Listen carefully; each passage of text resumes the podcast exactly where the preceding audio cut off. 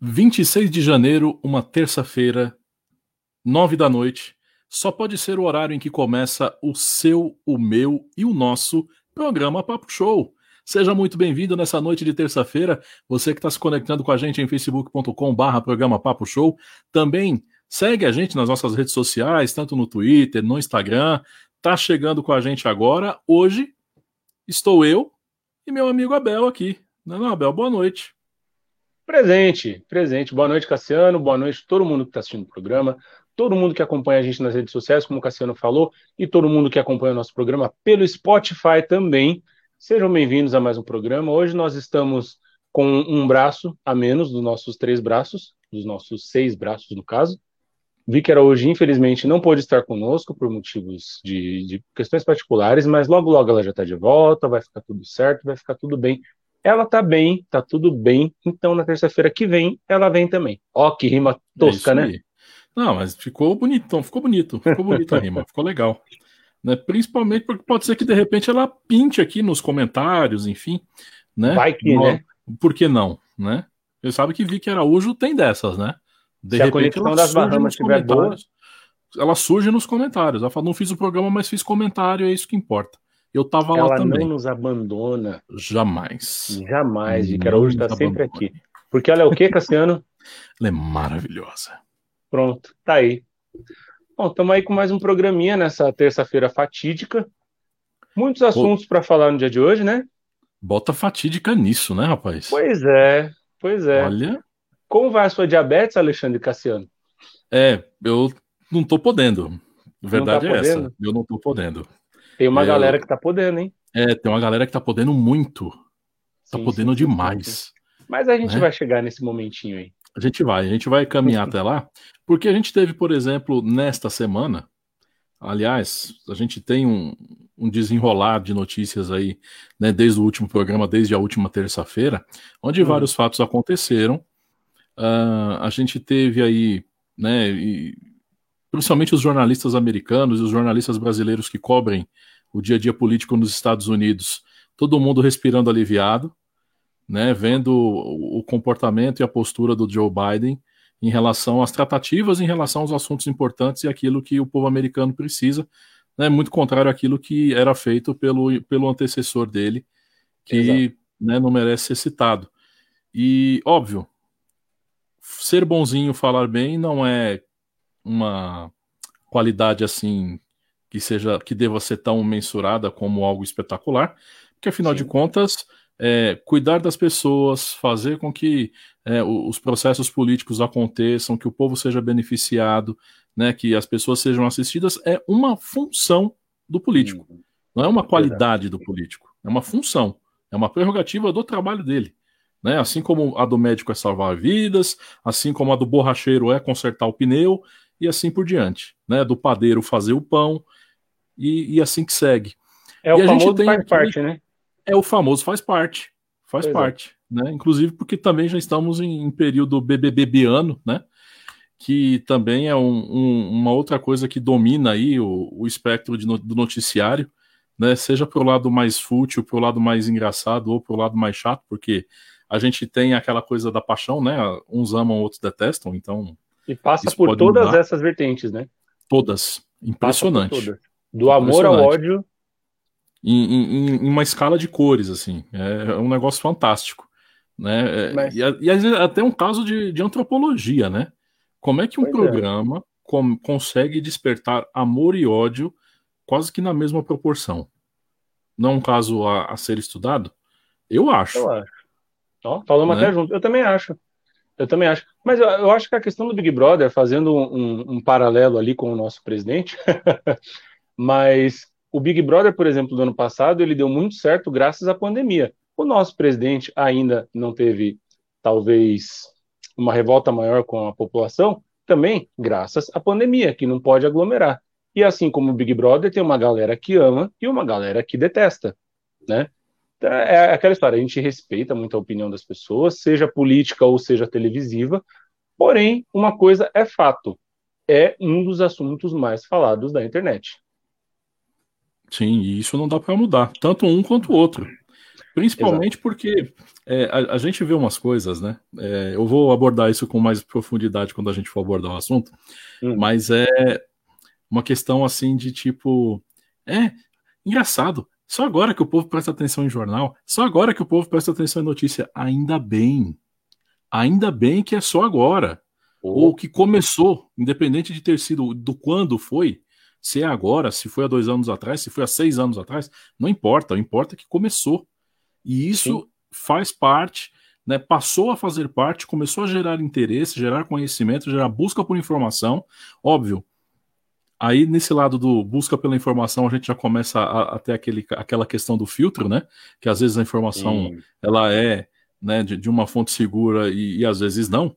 E às vezes ela é só uma mentira replicada mil vezes para poder virar verdade.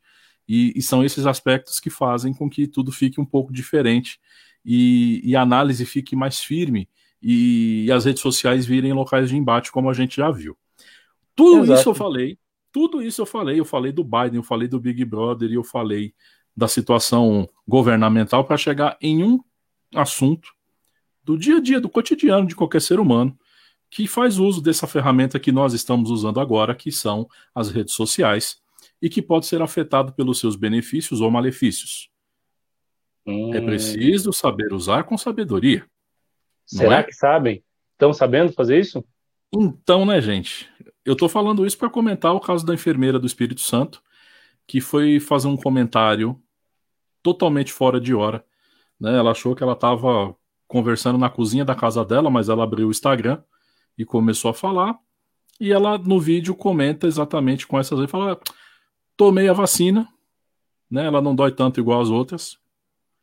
Mas na verdade, eu tomei mesmo foi para viajar.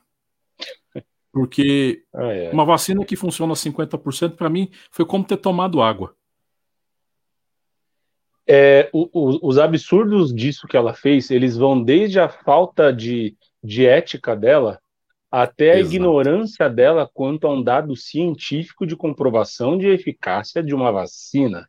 Ela, como profissional da saúde, fala uma bobagem dessas, um desserviço Antigamente o pessoal falava, não, fulano tem estudo. Né? Hoje ter estudo não significa absolutamente nada. Quer dizer nada, você paga e tem estudo. Pagou, comprou o diploma, tem um monte de gente que faz isso. Tem piloto Sim. de avião por aí, hein, gente? Cuidado. Vixe. Tá cheio. É, é, é complicado. E aí você vê uma pessoa aí nas redes sociais conversar como se estivesse falando com a vizinha, né? E mencionar isso, ela não, eu não acredito. E, e detalhe, né? Eu, eu acho que a, a ênfase que ela dá e isso está no vídeo, não estou inventando nada. Você, o link está da matéria está na página do programa Papo Show. Você pode clicar lá, ler a matéria e também assistir ao vídeo que está lá, que faz parte da matéria, que é o vídeo da menina falando, né, da Sim. enfermeira, onde ela fala: não, Bolsonaro é que sou, eu não vou fazer. Né, eu não acredito nisso, porque a China ela inventou a doença e ela fez a vacina. Então, você vê que assim, com esse nível raso de raciocínio, você já começa a ter pré-julgamentos e preconceitos que não há como não ter Sim. do nível do profissional, do nível da pessoa. O caráter, é? né? Exatamente, é aí que tá. Porque a gente começa a ver, principalmente do, do lado profissional da coisa, é, existem pessoas que antigamente existia uma grande polêmica enquanto a isso, que era se dissociar das suas fases da vida. Então, é, a pessoa ela tinha um casamento, ela, ela, ela tinha uma forma dentro de casa com a família, ela tinha uma postura com os amigos, ela tinha uma outra postura no trabalho, ela, era, ela se subdivide baseado no ambiente em que ela está, e Vai ela dividindo. tem um comportamento voltado, né, baseado nesse comportamento de acordo com que ela anda. Uhum. Enquanto, na verdade, né, o tempo mostrou e, e, naquilo que a gente avançou, a gente chegou na conclusão de que você precisa ser a mesma pessoa em todos os lugares em todas as, e ter a mesma postura para todas as situações. E né? outra coisa, não dá mais para a galera ficar nessa ilusão de que hoje em dia o que você posta na rede social, dependendo da proporção que isso tomar, e pode tomar proporções catastróficas, você vai ser, é a famosa, a famosa cultura do cancelamento, mas você vai ser detonado. E ainda mais a gente está falando de uma profissional da saúde que tem um detalhe muito importante aí a gente tem uma população brasileira que muitas vezes não tem acesso a médicos e quando vê o enfermeiro para ele o enfermeiro é o médico. E aí ele Exatamente. vê uma enfermeira que para ele é a médica, que é uma autoridade da saúde, independente do cargo, mas é uma autoridade da saúde, ela vai falar assim: ah, se ela está falando que não é boa, então eu não vou tomar. E é a responsabilidade dessa profissional da saúde. Não é Exatamente. Conceição Cerqueira. Boa noite, gatões. Boa noite, e aí, Conceição. Conceição. Bem? Tudo bem, querida? Você está bem? Obrigado pela audiência de sempre. É, e, e, nessa abordagem também, Abel, olha só, eu estava numa situação no Twitter domingo e eu, vou contar a história, do, né, a história, o contexto geral da história. O que, que hum. aconteceu? Hum. O, o Sleep Giant pegou uma publicação de um vídeo de um curso do Olavo de Carvalho numa publicação da Droga Raia. Uma propaganda de remédio da Droga Raia. Tô linkando, é. Tá? E uma publicação lá do, de um curso do Olavo de Carvalho. Aí o Sleep Giant entrou. Para quem não sabe, o Sleep Giant é uma organização sem fins lucrativos que ela faz denúncia sobre o, o investimento de mídia em sites que, que fazem uso de fake news. Uhum. Tá? Então, e detalhe, né? Descobriram depois que são simplesmente dois. Um, um casal de, de jovens, muito jovens do Paraná, que fizeram, fizeram esse site, né? Fizeram a versão brasileira, ele já existe na versão americana, fizeram a versão brasileira e fizeram um baita de um estrago na direita brasileira, porque eles conseguiram é, descapitalizar muita gente. Pra vocês terem uma ideia, foram eles que fizeram o Olavo de Carvalho perder a conta no PayPal e no PagSeguro. Caramba! É, é um trabalho é, interessante do ponto de vista porque eles fazem. Uh, qual é a métrica, né? Eles chegam uhum. e falam para a empresa que está que, que tá com aquele anúncio linkado à marca e ao produto dela. Fulano de tal, você sabia que essa empresa pratica uh, o abuso através de fake news? ou que ela vende um, um, produto duvidoso em relação a conteúdo educacional que fere os princípios. Não. Hum. Aí a, e a marca fica sabendo e ela faz o quê? Ela vai fazer um rastreio aonde a marca dela está aparecendo e aonde tiver essas empresas ou esses meios de comunicação, ela arranca o anúncio. Por quê? Essas empresas vivem de anúncio. Puts. Elas vivem da publicidade. Então mexe no bolso dos caras assim muito forte. Com isso. E só para só contextualizar, desculpa te interromper Sim. rapidinho, mas para a galera que está acompanhando o programa e não sabe, o preço de um anúncio é muito alto, pessoal. Seja ele feito no jornal que você recebe no trânsito ou o preço de um anúncio que você vê no intervalo do, do, do Fantástico na Globo.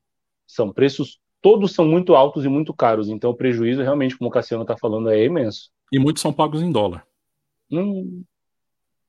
E aí? Não são pagos em dólar. Aí, o Sleep Giant foi lá, oi Vi, ó, falei que ela ia aparecer, olha lá. olha ela aí. Ela está de ombudsman hoje, ela está de ombudsman. Mande sua mensagem para a nossa ouvidoria, Vic Araújo. Vic Araújo hoje, ferro na boneca, vamos lá. é... E aí, no contexto da história, o Sleep Giant avisou a Droga Raia.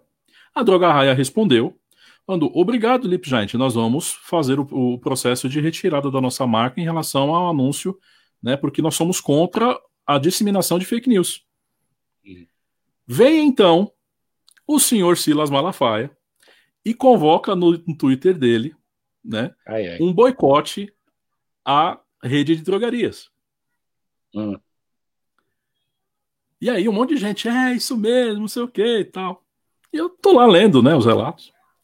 Aí um cara comenta a seguinte coisa: É, eu ia investir nas ações dessa empresa, que é uma empresa que possui altos ganhos financeiros, mas com esse procedimento de esquerda eu prefiro é, não fazer mais uh, o meu investimento e aproveitando farei também o seguinte: recomendarei aos meus pacientes que não comprem nesta farmácia.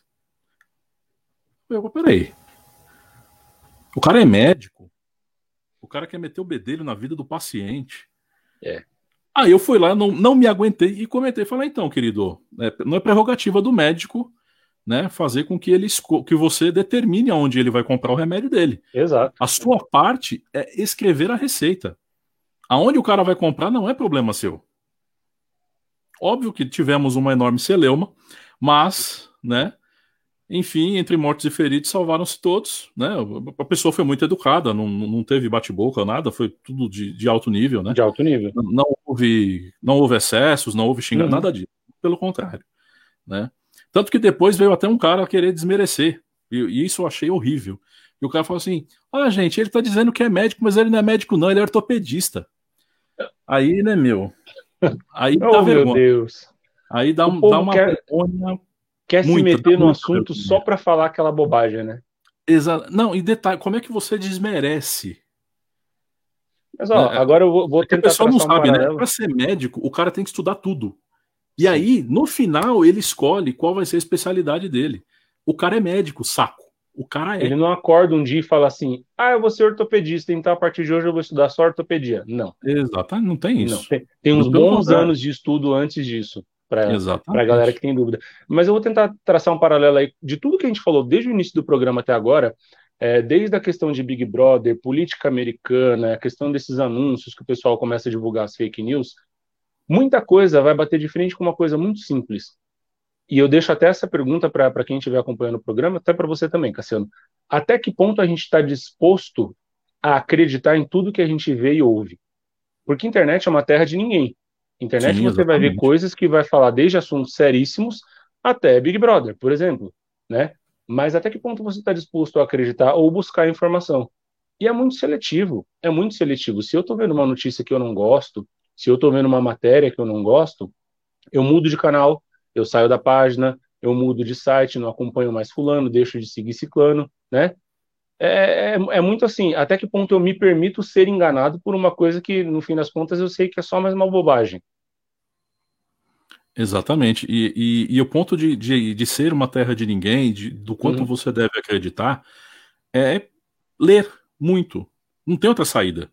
Você precisa identificar aonde está, porque existe uma coisa na internet, gente, e, isso a gente tem que falar. O pessoal quer clique. O pessoal Opa. quer audiência. A internet, ela deu uma, uma, uma reviravolta, principalmente no, no, mercado da informação, que é o seguinte. Antigamente a revista Veja, ela tinha a, as suas páginas disputadas por grandes empresas para fazer anúncio. Uhum. Hoje, esse anúncio ele é disseminado numa proporção de alcance extremamente maior do que o público da revista Veja, um exemplo, com um custo menor pela internet. Isso fez o quê? Com que a empresa perdesse recurso, com que a empresa perdesse né, capital e investimento para poder fazer a máquina girar e se manter no mercado. Então, o anúncio, a notícia, o clique, ele vem para quê? Naquela do vamos fazer uma notícia para chamar a atenção. É. A gente precisa daquele clique, a gente precisa que a pessoa vá lá e aperte o botãozinho e fique pelo menos 5 segundos dentro do nosso site para isso contar para os anunciantes que estão dentro da nossa plataforma. É assim que funciona. Sabe Não aquele videozinho que você vê no YouTube falando daquele joguinho do Coinmaster, chato pra caramba aquele videozinho, que toda vez que você vai ver um vídeo aparece? É disso que o Cassiano está falando. É um exemplo.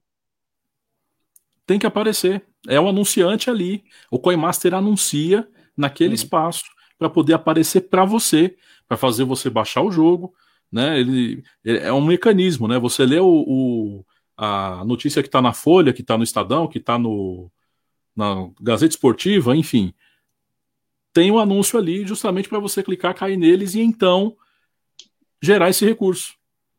Exatamente. E a internet é uma armadilha em relação a isso. Então, e é uma às vezes, armadilha e tem consequências gravíssimas. Consequências gravíssimas, porque às vezes a pessoa ela torce uma palavra, dá um certo sentido, e aquilo vira um burburinho para ter clique. Às vezes não é verdade. Ou então, é. a, a, o contexto que aquilo foi escrito, a, a, chamada, né, e no jornalismo tem muito isso, infelizmente hoje tem muito isso, a chamada não tem nada a ver com a matéria. Sim.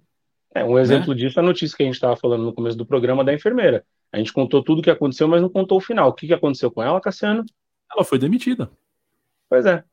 Ela foi demitida. É. O Corém, que é o órgão que é, rege a profissão de enfermeiro, vai abrir uma sindicância contra ela, porque ela feriu princípios da profissão. Ética. Princípios Ética éticos. profissional. Entendeu? E ainda mais num assunto tão sério, numa profissão que, infelizmente, ainda é tão desvalorizada aqui no Brasil, E aí a pessoa vai e faz um papelão desses, mas infelizmente a gente está acostumado a ver muitas figuras que deveriam dar exemplos fazerem papelão, né? Então, né? Vamos comentário, pular. Comentário, comentário de Conceição aqui, ó. Exatamente, Abel. Por isso, quando discutimos política de que o presidente é o culpado de muita coisa, sim, como você disse, o enfermeiro é como o médico, o presidente é como o pai, o povo vai atrás, infelizmente. Exato. Tem certeza, tem, tem, tem total razão, Conceição. Ela continua aqui, ó, Cassiano, você é dos meus, para você ver como funciona a cabeça do povo sem cultura. É, porque sobre aquilo de destratar o cara porque ele é um ortopedista, né? Sim. Ele não é médico, ele é ortopedista. É, Faça-me é, favor, próxima, né? O dia que ele cair e quebrar a perna, ele não vai procurar o cara porque ele não é médico, ele é só um ortopedista. Então não tem que ser atendido por ele também. Né? Exatamente. vamos pensar por esse lado? A participação de Vicky Araújo, nosso ombudsman hoje, online, nos comentários. Vocês viram a matéria da CNN com o título Ivermectina tem potencial efeito contra a Covid, mas que no conteúdo apontava que não há estudo suficiente para se tornar esse medicamento? É o famoso clickbait, é isso aí, é o famoso uhum. caça-clique, né? É, porque aí o que é que acontece, né? Ele movimenta os dois lados, né, Vicky? Essa matéria movimenta os dois lados. Ah, não, peraí. Mas a OMS, ó, quem, não, quem já não acreditava, não, mas a OMS falou semana passada que é. né, todo esse kit aí não funciona. Aí o cara, pumba, clica para ler. Aí o pessoal que curte né, a, a, as orientações do presidente da República clica lá também para ler. Eu falo, não, o presidente tinha razão. Olha só, eles estão dizendo aqui. E aí eles publicam isso e replicam só a manchete. CNN está lá ganhando clique de montão, dos dois lados. E fazendo o quê? Alavancando o anunciante. Às vezes a pessoa nem acredita naquele, naquele tipo de, de matéria que está ali no título da reportagem, mas ela fica tão desacreditada que ela fala: Não, eu não acredito que tem essa matéria. Ela vai e clica para ver e ter certeza que realmente é aquilo. Só dela ter clicado, ela já está dando lucro para a empresa que fez a propaganda, para a empresa que fez a publicação, para o canal que está divulgando essa notícia, seja ela Sim. verdadeira ou não. Seja ela verdadeira ou não. É uma responsabilidade muito grande, gente. Tanto da gente quanto das pessoas que estão que estão acessando esse tipo de conteúdo. É verdade, principalmente porque você começa a. Se você começar a notar, é, com base no, no, termômetro, né, a temperatura que está indicando o, o, tipo de assunto, é uhum. é essa temperatura que vai ditar o ritmo da manchete. Total.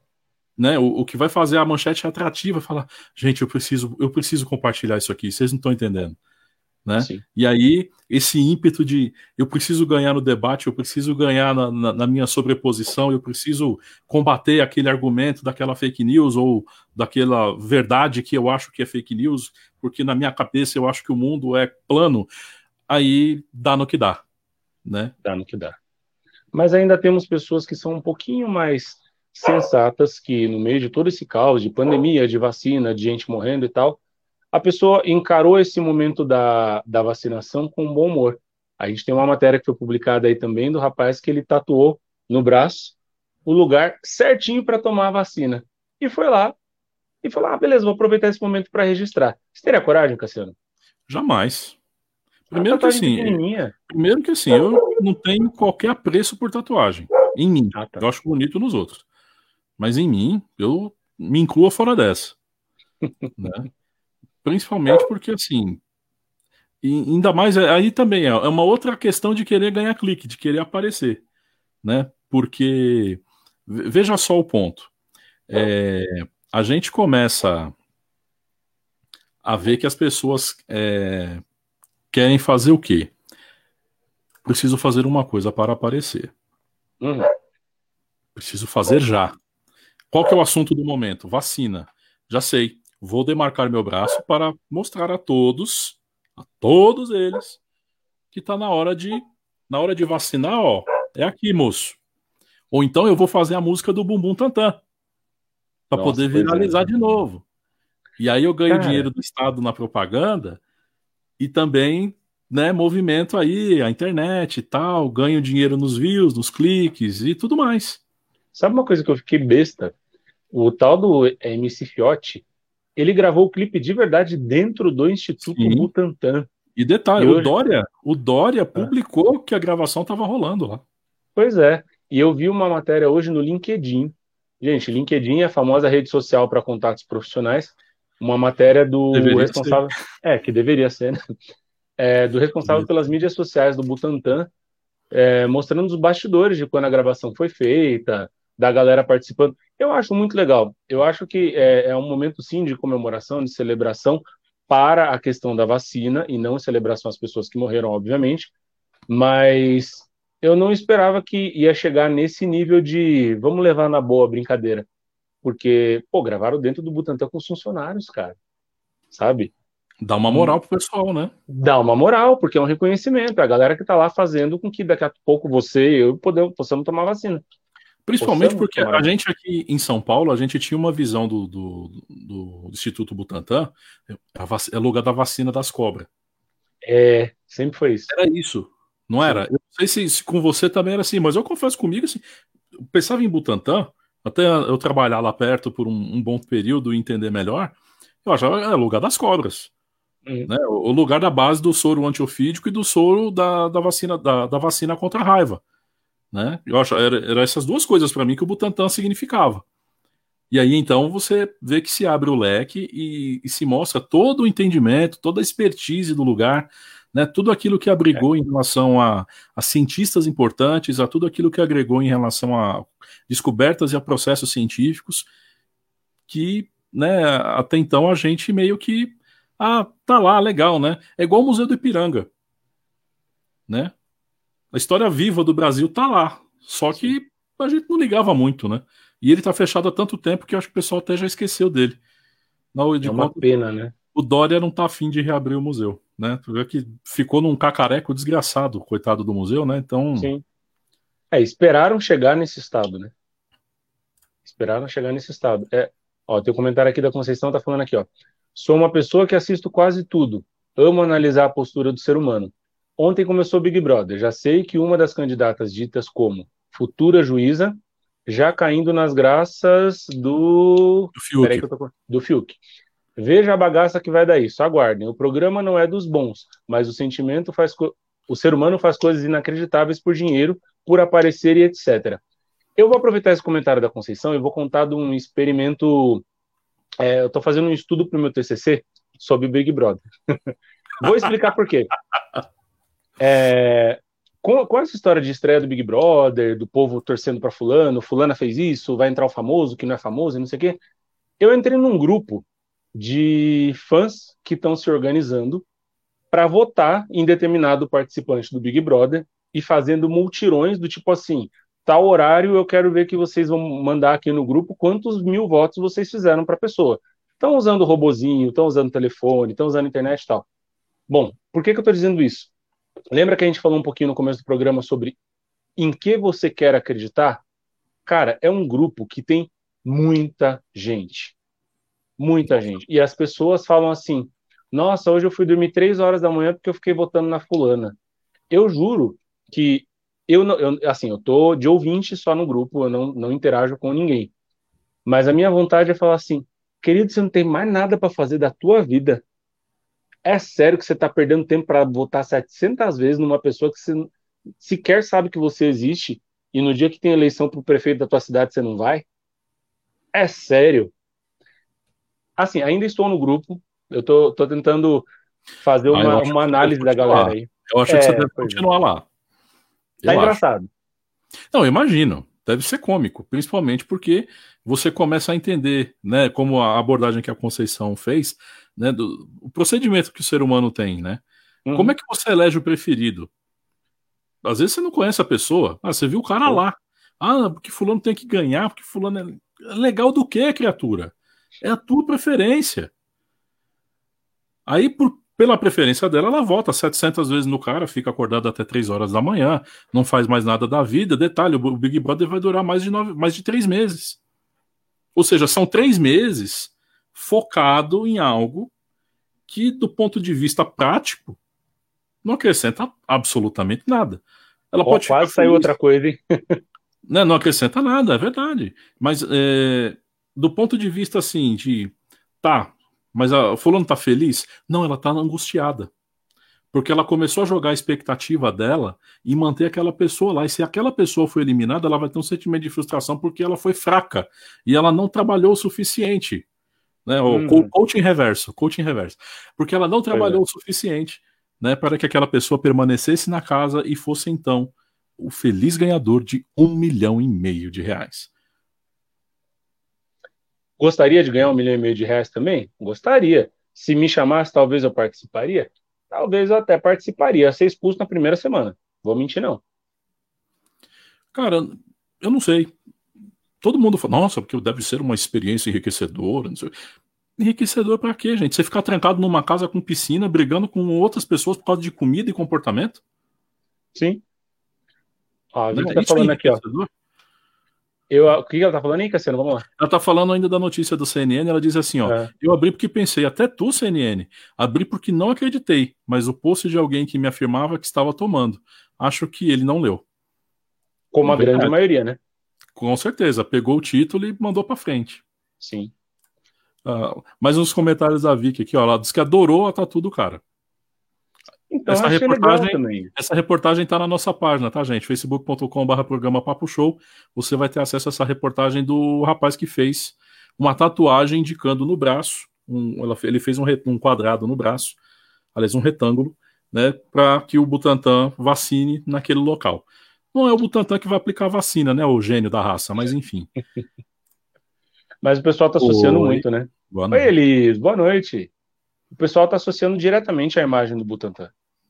É, não, tem, não tem muito como fugir disso. Eu é vi uma figura né? que eu achei ótima. Era dois jacarés abraçados assim, aí colocaram o balãozinho e falaram assim: Nossa, amiga, eu não vi a hora de tomar vacina para poder te dar um abraço. eu achei incrível. Não, e, e, detalhe, né? Essa história do vou poder tomar vacina, vou poder tomar vacina. A enfermeira que foi demitida, eu, ela fala com toda. Eu só tomei porque eu quero viajar. Sim. ela, nem, nem com a vida dela ela se importa e nem com quem está perto dela. Teve um caso parecido em Manaus, eu não vou lembrar agora quem foi, mas parece que teve uma galera que andou furando a fila da vacinação no Amazonas, e aí eles decretaram lá, a justiça decretou que quem fez isso só vai poder tomar a segunda dose da vacina quando chegar a sua vez de verdade, não vai poder tomar agora no, no prazo é, estimado para a segunda dose da vacina. Foram, foram a filha de um prefeito, né? Duas tá feito, né? Gêmeas, né? De um, de um prefeito de uma cidade lá da, da região. E o que, que aconteceu? Né? Tava todo mundo tirando foto da, da postagem do momento da vacina. Aí o prefeito foi lá e proibiu tirar foto. Ah, entendi. Por que será, né? Foto não tem crime, né? Ninguém fica sabendo, não tem crime, tá tudo certo. Gente do céu. As coisas aqui, as pessoas estão muito acostumadas a. Ah, eu vou fazer só o velho jeitinho brasileiro e ninguém vai perceber, ninguém vai ficar sabendo. Vai voltar o que a gente estava falando. Rede social é uma pi, como a Vicky falaria, tu, porque. É tu. É tu, porque rede social, cara, postou, já era, você já perdeu o controle. A gente teve recentemente um caso aí de um. Eu vou colocar entre muitas aspas, como a Vicky diz, de um famoso que, ao meu ver, o cara tentou fazer um, um, um grande golpe de marketing aí para ficar em evidência. No fim das contas, deu muito errado e o cara meio que quase que se complicou com a justiça.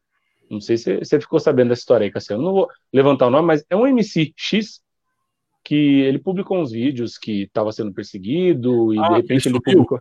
Exatamente. Hum, e tá. depois ele apareceu e falou: não vou comentar mais sobre isso porque eu passei por uma aprovação. E. Pera tomou lá. Um aperto, tomou um aperto dos manos, né? Aí ficou difícil. É, pois é, né? Pois é, pois é. Acho que reabre em 2022 o museu. Museu do, do Ipiranga, previsão, né? Porque, afinal de contas, o governo de São Paulo é ótimo com previsões.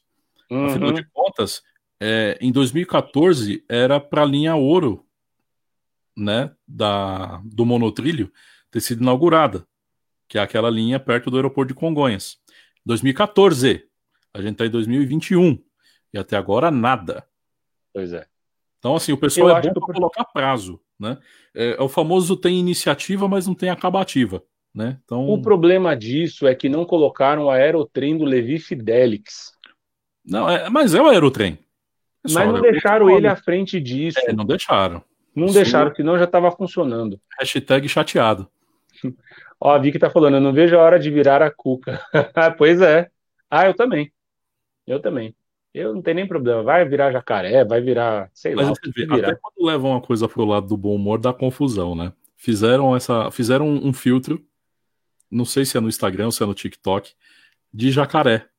E aí o pessoal tava indo se vacinar e na hora da foto fazia o filtro e a pessoa ficava verde. Oh, meu Deus. Aí um grupo de profissionais da saúde fez uma foto todo mundo verde. Tomaram bronca da direção do hospital. Pois é. Brasileiro não tem limites. Eu estava vendo uma matéria de uma, de uma jornalista americana e ela é pró-vacina e tal, só que ela falou uma coisa que eu compartilho muito. Ela falou, gente, acho ótimo que está sendo, é, tá tendo vacina, que o pessoal está conseguindo se vacinar. Acho ótimo que encontramos uma, uma cura para um, uma pandemia tão grave assim, mas eu não aguento mais ver agulha sendo enfiada no braço das pessoas. Me dá uma aflição imensa. E realmente, Cassiano do céu, sério, eu tenho pavor de agulha. Eu tenho pavor. E cada vez que eu vejo a pessoa catando aquela agulha de 5 metros espetando no braço da pessoa assim, cara, eu sei que é vacina, é legal. Eu não tô nem pensando na pessoa virar jacaré, mas ah, dá uma afliçãozinha, não precisa ficar mostrando mais. Chega de mostrar vacina, de mostrar agulhada. Mostra a sua vacina, o vidrinho.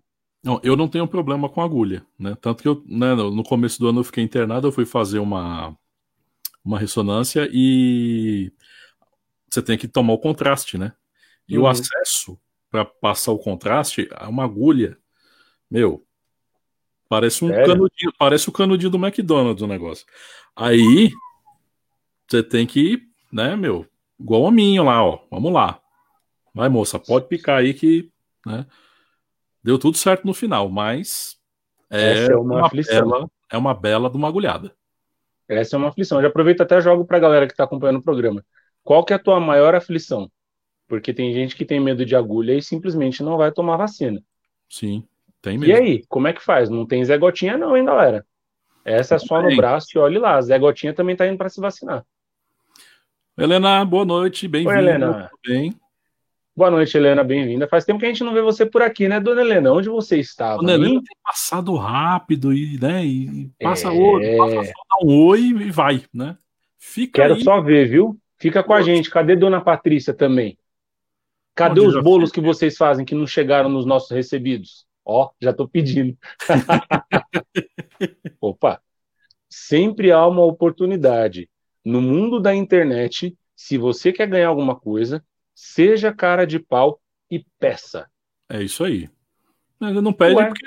Não, não recebe porque não pede, às vezes, né? É. Então, a gente é. não recebe porque ninguém quer mandar mesmo. Ainda. Ninguém quer mandar. Ninguém quer mandar. Mas logo, logo, gente, é. quando chegar o nosso primeiro recebidos, a gente vai fazer o programa abrindo, assim, embalagem, sim, com todo sim, momento. Sim. Todo mundo saber de quem, né? né? É, quem será, Aí, hein? Que vai dar o primeiro recebido. É, se for muita surpresa, eu vou ter medo de abrir ao vivo. Helena tá dizendo aqui. Ó, prefiro injeção que remédio. Com certeza. Opa. Para questão de efeito, pô, injeção é porreta, né? Um negócio fantástico. Uma uhum. vez eu tava com uma dor lombar e eu fui no hospital e tomei uma injeção. Cara, a injeção entrou queimando, assim. Impressionante o, o poder daquele líquido. Mas cinco minutos depois não tinha mais dor. Bezetacil? Não, cara, mas era, era ali. Prima era dela, né? Parente da Bezetacil. Cara, eu vou confessar aqui a agora todo mundo. Devia ser, qualquer coisa do tipo. É uma coisa muito feia, mas eu vou falar que não tem nenhum médico assistindo e vai me atender depois. Eu falo que eu sou alérgico a benzetacil. Eu prefiro tomar 18 comprimidos do que tomar benzetacil, porque eu sou cagão para injeção neste nível. Eu digo que eu sou alérgico para não tomar. Eu tive uma infecção na garganta quando eu era pequeno, que eu precisei tomar bezetacil duas vezes ao dia, durante cinco dias. Minha perna travou. É, eu tinha uns 5 para 6 anos de idade. Nossa. Mas isso é muito vivo na memória. Minha perna direita travou. Oh, se eu fosse ela, eu também travava. Porque, meu, dolorido assim, cara. Porque Gente, uma de manhã, uma tarde. Absurdo. Um absurdo. Ó, vi, vi que tá falando aqui, ó. Cadê? Eu brinquei em casa que se vacina fosse feita com veneno de aranha, eu tava ferrada. Imagina o tanto de foto do bicho. É mesmo, né? Para quem não, não, não sabe da nossa audiência, a Vivi, a Vicky ela tem pavor de aranha. Pavor. Não postem nada com aranha e marquem a Vicky. E é um pedido. Não façam isso, porque ela tem pavor mesmo. A Helena tá falando aqui, é que às vezes esqueço o horário. Ah, Helena. Olha. Helena, toda terça-feira às nove da noite a gente está aqui, vai. Vou dar esse biscoitinho aí pra gente. Lembra que a gente falou? Dá um biscoito pra Dá gente, um biscoito. vem. Dá um biscoito. Não é? Biscoito Scooby. É. O... Dentro disso, né, dessa abordagem de que medo de vacina, medo de bicho, é... gente, vocês que estão na nossa audiência neste momento, vamos discorrer sobre um tema filosófico que aflige boa parte da população brasileira. O que você acha do Big Brother? Quer oh. contar pra gente? Escreve aqui nos comentários, por favor, tá? A gente quer saber sua opinião. Porque é um assunto que a gente quer saber, sabe por quê? A gente quer saber se a gente deve abordar aqui ou não. Se a maioria falar, olha, não quero nem saber desse assunto aqui, se vocês falarem de Big Brother eu vou embora, a gente não fala. Corta. Simples assim. Porque a gente está aqui né, para agradar a audiência. Né? A gente quer um clique, a gente quer um, uma assistida, a gente quer um, uma ouvida do podcast. E a gente não quer desagradar, a gente não quer fazer inimizade. Entendeu? Então, com isso, vocês já contem pra gente aqui. Big Brother é um assunto aceitável, sim ou não, né? E aí, com base nessas informações, a gente né, traz uma pauta ou outra de vez em quando, quem sabe e tal. Sim. Para deixar o programa mais ao gosto das pessoas, não é mesmo? É, vamos dizer que né, a gente está passando desapercebido aí, que a gente está vivendo numa bolha, enfim. É. Falar Mas... em, em agradar o gosto das pessoas, um assunto um tanto quanto salgadinho, um assunto um tanto quanto alimentício. Eu Cara, acho que é um assunto mais doce, não é não? Eu acho. Eu acho que um médico deveria voar para a casa do Bolsonaro agora para fazer um teste de glicemia nele. Porque o tanto que esse homem comeu de leite condensado, e isso eu estou falando uma dentre as outras coisas, cara, o cara gastou mais de um milhão de leite condensado. Não, não Ele foi tá um fazendo. Foi, foi, foi um pouco mais, né? Foi 15 milhões. Nossa. Haja pudim, hein, Cassiano? Mas vou explicar de novo. Tem a história, né, que nós comentamos agora há pouco, de como a notícia é dada para dar a entender que é algo que de repente, quem sabe, e então por quê, e enfim. Esse gasto é o gasto do governo como um todo. Uhum. Então é um bilhão, um bilhão e 800 milhões de reais gastos com comida pela estrutura governamental de Brasília. Não é só na casa Não dele? É na casa do Bolsonaro. Poxa, eu achei Não que é era ele, achei até que ele estava magrinho. Então, né? Porque então é que a gente já tem, já, já é calejado com essa história. A gente vê a notícia, a gente sabe que o pessoal quer render, quer fazer o assunto evoluir, quer fazer o assunto vir à tona e ficar na boca de todo mundo. Então, assim, não foi exclusivamente dentro do Palácio da Alvorada que todo esse volume de 15 milhões de reais de leite condensado foi consumido durante o ano de 2020. Não foi. Foi Mas ainda assim. No governo todo. A gente tem aí que, que, que pesou nesses gastos o principal Ministério da Defesa, por conta do Exército, né, as Forças uhum. Armadas, então, todos os refeitórios e todos os quartéis receberam alimento para os soldados. É, depois a gente tem o Ministério da Educação, né, que na minha época você ia na secretaria da escola, só tinha água e bolacha, água e sal. Né? Agora já deu uma evoluída, pelo que deu para entender aí. E na teoria, né? Porque na prática tá faltando merenda em meio, meio mundo. Exatamente. E em terceiro, o Ministério da Justiça, com um gasto um pouco mais modesto, mas também volumoso. Então, gente, a abordagem nesta matéria, que está todo mundo repercutindo e, e, falando, e onde já se viu, não sei o quê, é um gasto do governo. Aonde está o problema nisso? Tem um problema nisso? Tem. É o nosso dinheiro. Esse é o problema. Qual que é o outro problema nisso? É um gasto com cartão corporativo. Então a pessoa vai lá sem limites para sonhar e gasta o quanto ela quiser com o que ela quiser. Ah, mas vai não vai atrás dela. de promoção, não, hein? Mas vai o nome dela no site da, da, Transparência, no portal da Transparência, que é de onde a reportagem do Jornal Metrópole, que liberou essa matéria no dia 24 de janeiro, buscou todas essas informações. Essas informações, a lista com todos os valores de todos os segmentos alimentícios, está publicada no programa Papo Show. Eu publiquei um pouco antes do programa começar é uma lista com 14 páginas, onde a gente tem todo o, o cardápio que foi consumido dentro desse um ano e os respectivos valores.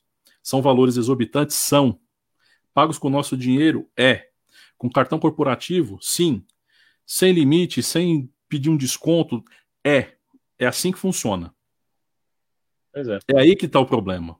E a gente está falando dessa situação num país em que vários locais, várias capitais, várias cidades estão vivendo no limite da miséria, que não tem o que comer.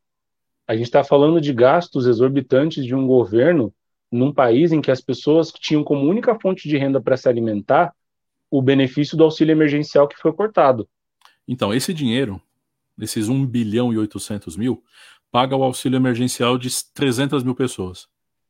Ó, pois é, né, gente? 300 pois mil é. pessoas levariam um dinheirinho para casa se esse dinheiro não fosse consumido nessa proporção. Eu vou tentar Bom, levar como uma lição de casa, fazer depois um comparativo. Disso tudo foi em alimentação e quanto foi investido na educação no mesmo ano, no mesmo período? Será que vai bater a conta? Temos uma outra questão aí.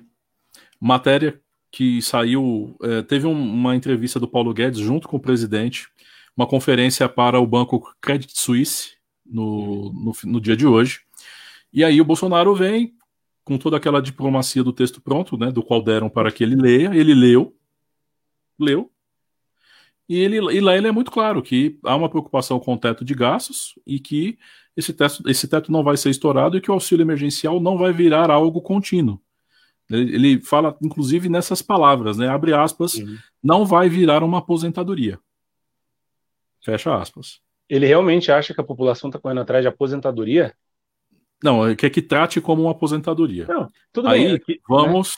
vamos para o outro lado. Vem Paulo Guedes e fala o quê? Olha, dá para fazer. Dá para pagar de novo o auxílio emergencial. É só a gente suspender os gastos com aumentos automáticos para educação e segurança durante o ano e dá para a gente fazer. Justo para a educação.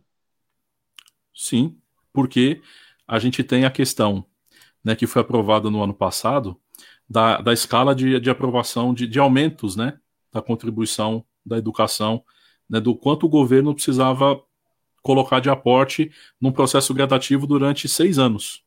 Hum. E foi um processo muito discutido no ano passado, justamente para garantir né? Que foi a história do Fundeb. Entendeu? Então, tinha um teto que, é, que, que era repassado pelo governo para a educação, e além desse teto, tem o dinheiro do Fundeb, que ele tem que ter um acréscimo anual com base nos aumentos nas expectativas de investimento para evoluir o processo de educação. Aí, ele fugiu disso, o, o Paulo Guedes fugiu disso, falou, dá para fazer, é só a gente não fazer tal coisa. E aí, aí sim entra a história da, do leite condensado, dessas compras mirabolantes, que é assim, gente, no quartel lá, o pessoal tá comendo isso aí mesmo? Tá chegando é. lá no quartel? Porque esse é o ponto, né? Esse é o ponto. A gente tem um gasto, um gasto exorbitante, uma máquina super inchada que né, prometeu se esvaziar, mas que não esvaziou coisíssima nenhuma. E sabemos que esses dados são perfeitamente manipuláveis, sim. Então, esses dados eles são do portal da transparência. Então, é, é um dado oficial. Tá. Se ele é manipulado, ele é oficialmente manipulado, mas ele é oficial. Pois é, é oficial. Mas eu não sei se, eu não sei até que ponto eu acredito que sejam dados que não estão dando um jeito de dar uma mascarada aí que esse dinheiro foi usado em outra coisa. E aí estão falando Pode que ser. foi. Você Pode entendeu? Ser. Porque eles falam que. Existe uma linha né, de gastos é, do governo com cartão corporativo que foi colocado como sigiloso. O, hum. o governo fez uma edição da, das normas e, e, de questões de transparência do ano passado. Aliás, foi em 2019 ainda, hum. onde ele resolveu é, fazer um sigilo dessas informações durante cinco anos. Então, por exemplo, determinadas ações feitas pelo governo com determinados gastos feitas hoje em 2021 só vão ser descobertas com a quebra do sigilo pela lei criada em 2026. Ou seja, Ou seja eles mesmos estão fazendo. É. Não tiver mais a gente descobre, ah lá, sem vergonha, né? Aí não adianta mais. Dinheiro do povo. Entendeu? E assim segue a vida.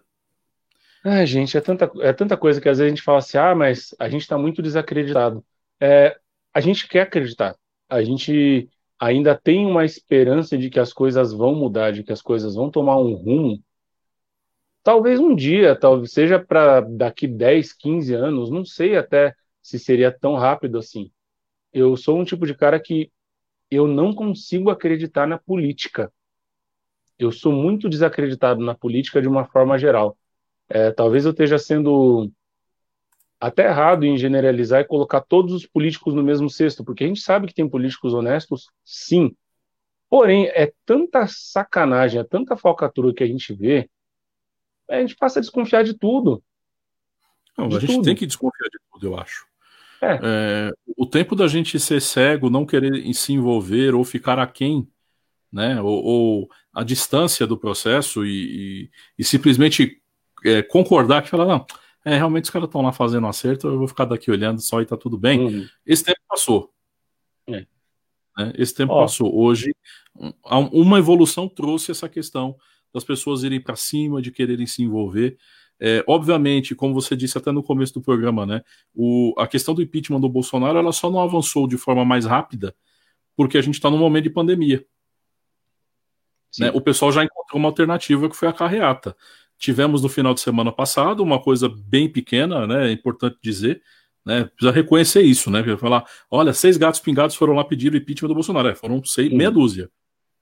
Foram seis, meia dúzia só. Mas pode ser um embrião de muita coisa. Né? O, o, o, movimento Collor começou pequenininho também e depois virou o que virou.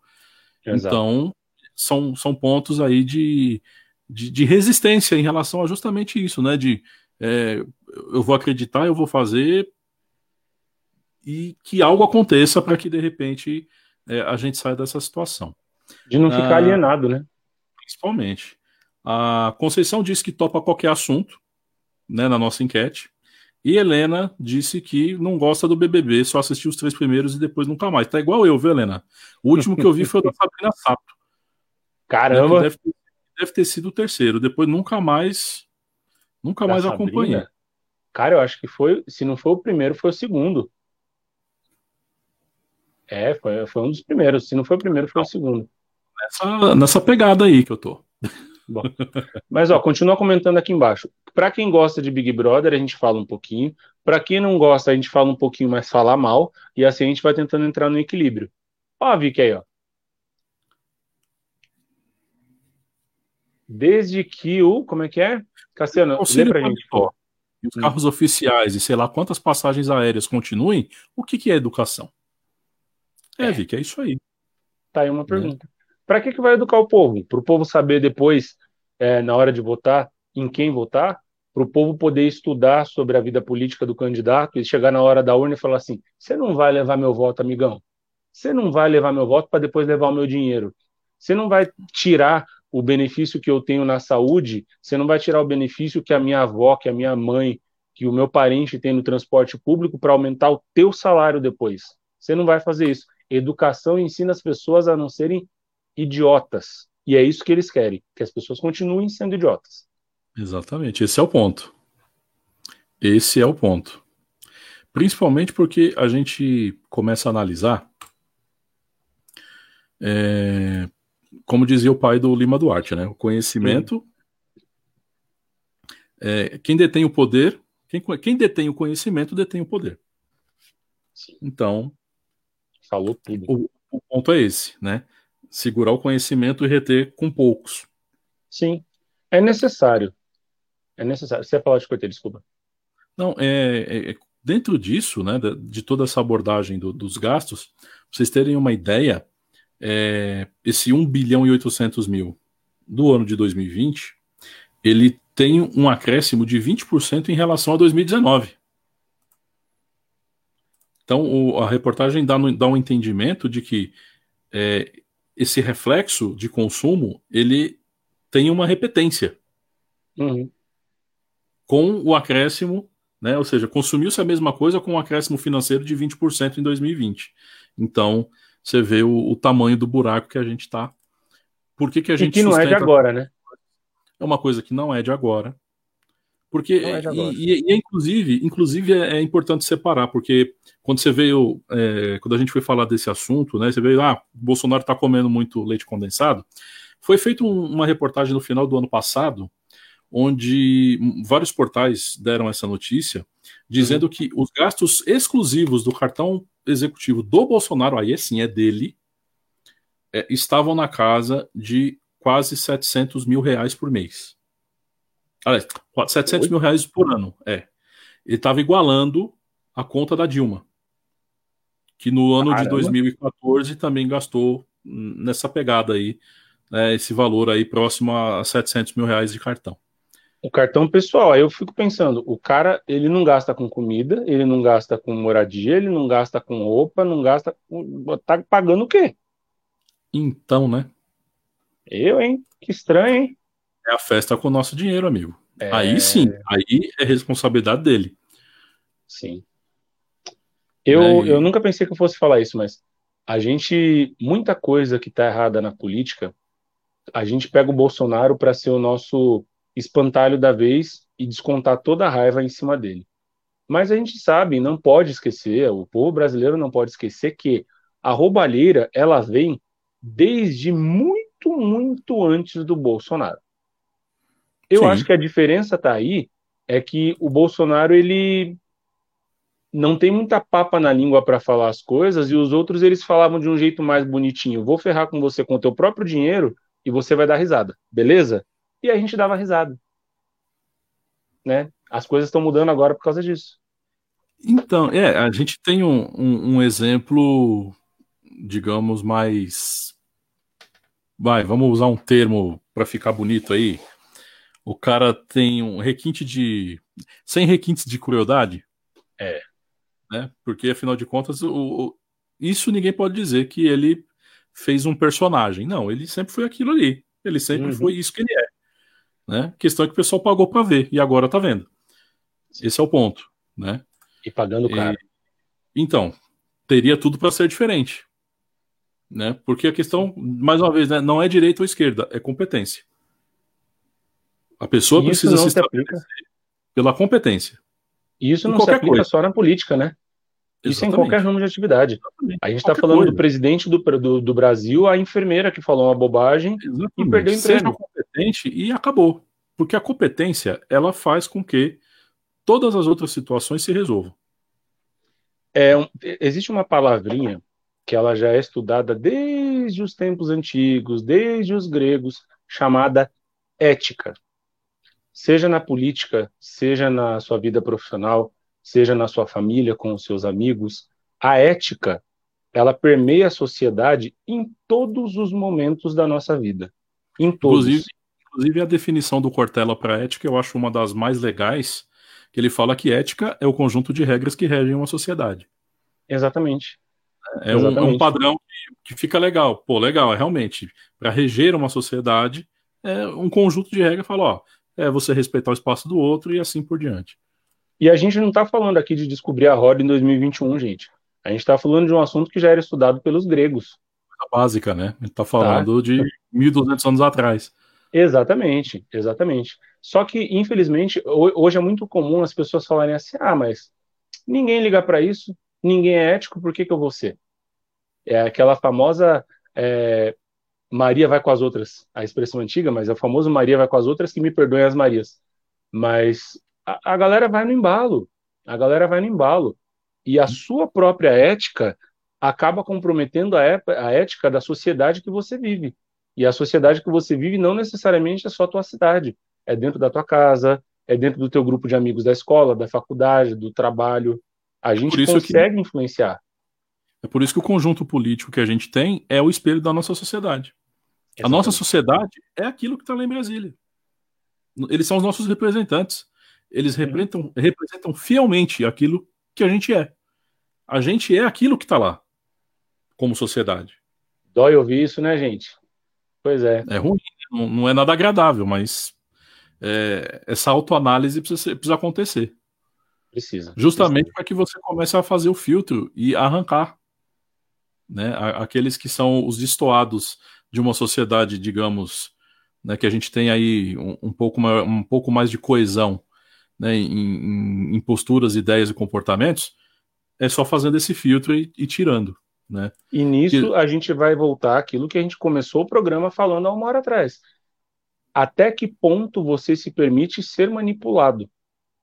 Até que ponto você se permite absorver um conteúdo que você não gosta? Exatamente. Ó, a Vicky está falando aqui, ó, ele só foi eleito porque a galera abusou da exploração dos gastos das administrações da esquerda. Daí argumento, mas e o PT? Como se não tivessem sido as únicas que roubaram, os únicos que roubaram. Lembro, lembram também do, do viajando Henrique Cardoso? Pois é. Pois é, a gente está falando aí de quantos anos atrás? 93, né? Fernando tá. Henrique é 94, né, Fernando Henrique? Ele ficou 94 a 98, 98 a 2002 quando entrou o Lula. Então, é bastante tempo, né? São 26 anos aí que a gente está nessa nessa pegada. É tempo, hein? É tempo, hein, gente? Muita gente é, que às vezes vai ouvir esse programa não era nem nascido. É verdade. É verdade. A gente nascido. já tá aí. Né, estamos aí há, há bastante tempo, como diria. estamos há muito tempo na fila do pão. É, pois é. Pois Eu diria é. mais. estamos mesmo. Que fase, né, bicho? Olha. Onde a gente, gente foi amarrar. Eu acho que a, o segredo de tudo isso aí é estudar um pouquinho mesmo que seja um assunto que às vezes é chato, mas vai estudar um pouco de história, mas não não estou falando de estudar só a história que a gente aprende na escola do ah, quando o Brasil foi descoberto, que na verdade não foi uma, um descobrimento, mas enfim, a gente entra no, nesse assunto no outro programa, mas não aquela história básica, mas é saber às vezes a etimologia de palavra. Às vezes a pessoa sai falando aí de religião e esquece que o significado da palavra religião vem de outra coisa. A gente está falando de política, mas política já era, de, já era debatida na Grécia Antiga. A gente fala de sociedade como se só existisse a nossa sociedade hoje. Quando eu falo de você estudar história, é buscar entender por que, que hoje está assim e como começou isso bem no início, bem no comecinho, há séculos, há muito tempo atrás. Às vezes a gente buscando esse tipo de informação consegue linkar com muita coisa que acontece hoje. A gente para e fala assim: caramba, nada disso é novidade. Só mudou o fulano, só mudou o ano, só mudou o jeito, mas continua acontecendo. Exatamente. O, o fluxo é esse. Né? A gente tem uma, uma repetição de padrão né, ao longo da evolução da sociedade, ao longo da evolução do ser humano, ao longo de que as relações foram se moldando e se ajustando com as evoluções tecnológicas, com as evoluções da, da área da saúde, científicas e, e, por aí vai. Né? É o famoso é, ciclo, ciclo vicioso. Né? E fica é. se repetindo, se repetindo, se repetindo, sem parar nunca. Porque, afinal de contas, para um, um, ciclo se encerrar, precisa haver uma ruptura. E aí, esse é o caminho. Né? O, o quanto a gente vai caminhar até romper com tudo isso. A gente precisa romper com uma série de coisas Agora é escolher e romper. Às vezes o rompimento é um rompimento aí, pessoal, com você. O que, que você precisa romper? Né? Tá faça, faça essa autoanálise. Né? O, o que, que eu preciso romper dos meus ciclos? Que é, é um ciclo que eu sempre caio no mesmo buraco. Eu ando, ando, ando, ando, pumba, caio no mesmo buraco. Então é, é uma forma de você se analisar, se conhecer, se reconhecer e apontar caminhos e direções escolhas e definições para que você possa é, mudar a forma do ciclo. E dentro em breve já vai sair o lançamento do novo livro do programa Papo Show, O Coach dos Ciclos. Vamos fazer? O coach dos ciclos. Pronto. Vamos vender palestra. Vamos vender palestra. Ah, é business, verdade, tem que fazer. Business. Vamos fazer vender palestra, palestra, online. Exatamente. Entendeu? Isso a gente faz as pessoas caro. a gente fala do ciclo, a gente faz camiseta para vender, entendeu? Vai ser fantástico. É isso aí. Então, e se você vivo. quiser mudar a sua vida, liga agora 1406. Ligue já, 011 1406 e adquira o seu. Gente, ninguém vai entender essa piada. Ninguém é, vai entender 011, que essa 1406 já foi, ó. Tá, vou cont... vamos contar a origem da piada, vai. Oh, tá bom, vai, vai lá. Gente, 1406 um tele... era um telefone que é, era basicamente o Polishop de hoje. Uhum. Basicamente não, era o Polishop, era. só que com outro nome. Eles chamavam de Grupo Imagem Teleshop né? E aí ele tinha inserções em canais de, de, de média e pequena audiência, onde eles divulgavam os produtos, né, que eram tinha aquela dublagem, né, bem novela do SBT, né? Na era verdade, bem... na verdade era uma dublagem do, do Cacete Planeta, né, o Sucker and Fucker, né, que ele falava: "Vamos embora, Sucker". e aí, só quem tá vendo no vídeo agora entendeu o processo da dublagem, né? E ele fala: "Vamos lá, vamos se eles trazerem o gordo daí". E aí a voz a, a voz para e a boca continua mexendo, né? E, exatamente. A voz para e o cara continua. Era isso. Né, e vendia-se muita coisa, viu, gente? Ó, se você tiver curiosidade de saber como é que era esse esquema do 1406, joga no Google aí. Facas guinso, meias vivarina, que não rasga jamais, a faca ó, que não perde o corte nunca. Aqui, ó. Fábio já mandou, ó. Ó, mano, 1406 é meias vivarina. Ah lá, tá vendo, Fábio? Então, Fábio lembra. Comprou muita é coisa, Fábio, no 1406? Conta aí pra gente. Fiquei curioso agora, hein? Que fase também. Não, aí eles vendiam, né, aquelas mangueiras para poder lavar o jardim, aquelas escadas que dobravam, né, que depois Sim. tudo o Polishop veio revender, né, nos dias atuais, mas já, já era tudo coisa que o americano já tinha inventado, né, alguém importou e trazia para cá para vender pela televisão, tinha um número de telefone e a pessoa ligava que era justamente esse ligue já 011 1406 e adquira o seu. E dá dinheiro, porque senão a Polishop não tava aí até hoje. Exatamente, tá? não teria nascido a Polishop, né? E ó, a Polishop dá, dá pauta pra gente fazer um programa inteiro. Você já entrou numa loja da Polishop e aí você. Ah, a Vicky falando, ó, ligue já. Você entrou numa loja da Polishop, aí quando você começa a olhar pro lado, você fala: Meu, quanta coisa inútil que se eu tivesse dinheiro sobrando eu ia comprar. É porque é muito caro, né? Muito caro. Mas é o tipo é, de coisa é que se você tem dinheiro sobrando, você fala: Vou levar esse robozinho que varre a casa sozinha. É. Pô, essa bolinha da fisioterapia, Olha que legal, né? Vou levar hum. um Wave Stretch, né, para ele fazer abdominais por mim. É, pois é. Aquela cinta que você vai vestir e virar Graciane Barbosa, que a cinta vai te emagrecer, não, vai te transformar numa salsicha amarrada. Basicamente. É, é, desculpa a sinceridade, mas é isso que vai acontecer. Basicamente. É, fica bom na modelo, né? Sim. A modelo já é magra. Fábio está tá dizendo aqui, ó. Pior que não, na época eu só tentava entender como a facas guinso, que não perde o fio, não conseguia cortar a meia vivarina. Pô, são produtos Aí, de, né? altíssima, né? De, altíssima, qualidade, ué. Um não pode não. matar o outro, afinal de contas eles eram parceiros. Se a facas guinso corta a meia vivarina, ia prejudicar a venda da meia vivarina. Oh, Era o fim só. de um ciclo de negócio, ó. Negócio. Voltamos de novo ao coach dos ciclos. Pois é. Gente, é verdade. É uma pergunta que eu nunca me fiz. Como que as facas guinso não conseguiam cortar as meias vivarinas? Tá aí. Fica de reflexão para semana que vem. Profundo. profundo? É pois é. tão profundo. Deixa pra lá. Pula esse pedaço.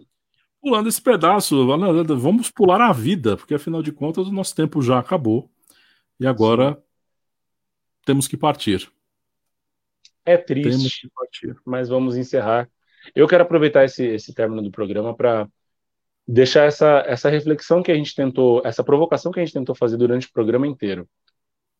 Não se permita ser manipulado. Tenha a sua própria opinião, seja sobre qualquer assunto, principalmente quando a gente está falando de vida política e sociedade. Busque informação. Não é porque fulano que é influente, que tem 650 milhões de seguidores, naquela página que você segue disse alguma coisa, que aquilo tem que ser uma verdade absoluta. É verdade para ele. Se você acredita, se você concorda por uma opinião sua, ok. Do contrário, vá atrás. Vê se realmente vale a pena, vê se realmente é verdade, porque às vezes a gente se permite ser manipulado por tanta coisa bobinha que passa o dia e a gente nem percebe. Exatamente. Bom, a gente quis trazer uma reflexão, trazer um entendimento, mostrar para você faces do processo da notícia e tudo aquilo que acontece, para que você vá lá com a sua curiosidade, clique naquele link e receba aquela informação. Atrás disso, temos a questão dos algoritmos, temos os caça-cliques, temos as, as editorias mal intencionadas e temos gente séria, temos gente profissional que só quer levar informação de verdade. Uhum. A análise da informação, o que você vai fazer com ela é uma responsabilidade sua. Acreditar se aquilo é verdade ou não é responsabilidade sua. Portanto, não escolha o lado ruim. Tem análise. Analise a informação boa e a ruim. Faça a sua escolha de preferência por aquilo que é certo, porque afinal de contas, A partir do momento que você exercita isso mais vezes, você começa a ficar esperto e você já começa a entender para onde você não deve ceder espaço e para onde você não deve é, abrir né, a, o espaço do debate de opinião. Porque debater o óbvio é desnecessário. Tá certo? É isso aí, gente. Essa gente... vai ser a frase da orelha do nosso livro. Debater o óbvio é desnecessário. Por Alexandre Cassiano. Uau! Uau. Muito bem, gente. Eu quero agradecer demais a audiência de vocês, vocês que ficaram conectados com a gente, vocês que passaram por aqui, que vão acompanhar depois e vão poder ouvir este programa pelo podcast. Amanhã ele já está no ar, tá certo? Amanhã de manhã, acredito, o podcast já estará no ar. Né, Vi que Araújo de repente consegue pôr ele no ar hoje. Se não conseguir, a gente avisa, publica na página, ó, podcast no ar, gente. E aí você pode dar aquela compartilhada marota no WhatsApp da família, mandar para aquele seu amigo, mandar para aquele grupo da escola, para os amigos de infância. Falar, oh, gente, ó, ouça esse programa aqui, ó. Dá uma, dá uma ouvida aí, ó. Vê se vocês gostam, vê se vocês acham legal. Façam isso. É um exercício legal, porque afinal de contas o pessoal manda um monte de porcaria para vocês, você também precisa revidar, não é? Pois bem, ficamos por aqui. Agradecemos demais a audiência, a conexão, a sintonia de vocês. Voltamos na semana que vem, nove da noite, terça-feira, sempre é dia de Papo Show. Valeu demais, galera. Até semana que vem. Tchau, tchau. Beijo!